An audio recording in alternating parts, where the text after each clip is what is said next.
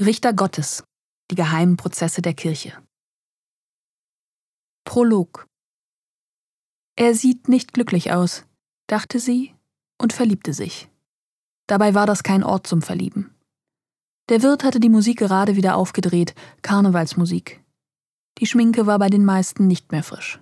Sie schaute zur Tanzfläche. Es ist ungewöhnlich, den Partner fürs Leben ausgerechnet an Karneval kennenzulernen. Schon die Verkleidung sagt, das bin ich nur heute Abend. Der Karneval hat etwas Flüchtiges. Nicht in ihrem Fall.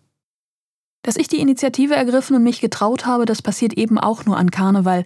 Elke Rogoski lacht. Peter Otten ist der Richtige, das weiß sie schnell. Was sie für ihre Liebe tun wird, weiß sie damals noch nicht. Elke Rogoski wird sich in den nächsten Jahren verstecken. Sie wird Begegnungen mit den Nachbarn vermeiden und ihren Namen nicht mit aufs Klingelschild der gemeinsamen Wohnung schreiben, weil es die Beziehung zwischen Peter Otten und ihr in den Augen der katholischen Kirche nicht geben darf. Schließlich wird sie einen Prozess führen, nicht vor einem staatlichen Gericht, sondern vor einem Gericht der katholischen Kirche in Deutschland.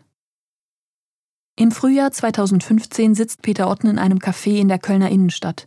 Seit Tagen regnet es. Die Gäste an den Nachbartischen kommen vom Einkaufsbummel, wollen sich nur kurz aufwärmen und wieder los. Peter Otten hat Zeit.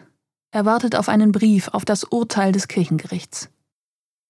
Peter Otten hat sich als Angestellter der katholischen Kirche, als Pastoralreferent des Erzbistums Köln in Elke Rogoski eine geschiedene Frau verliebt und mit ihr eine Beziehung begonnen.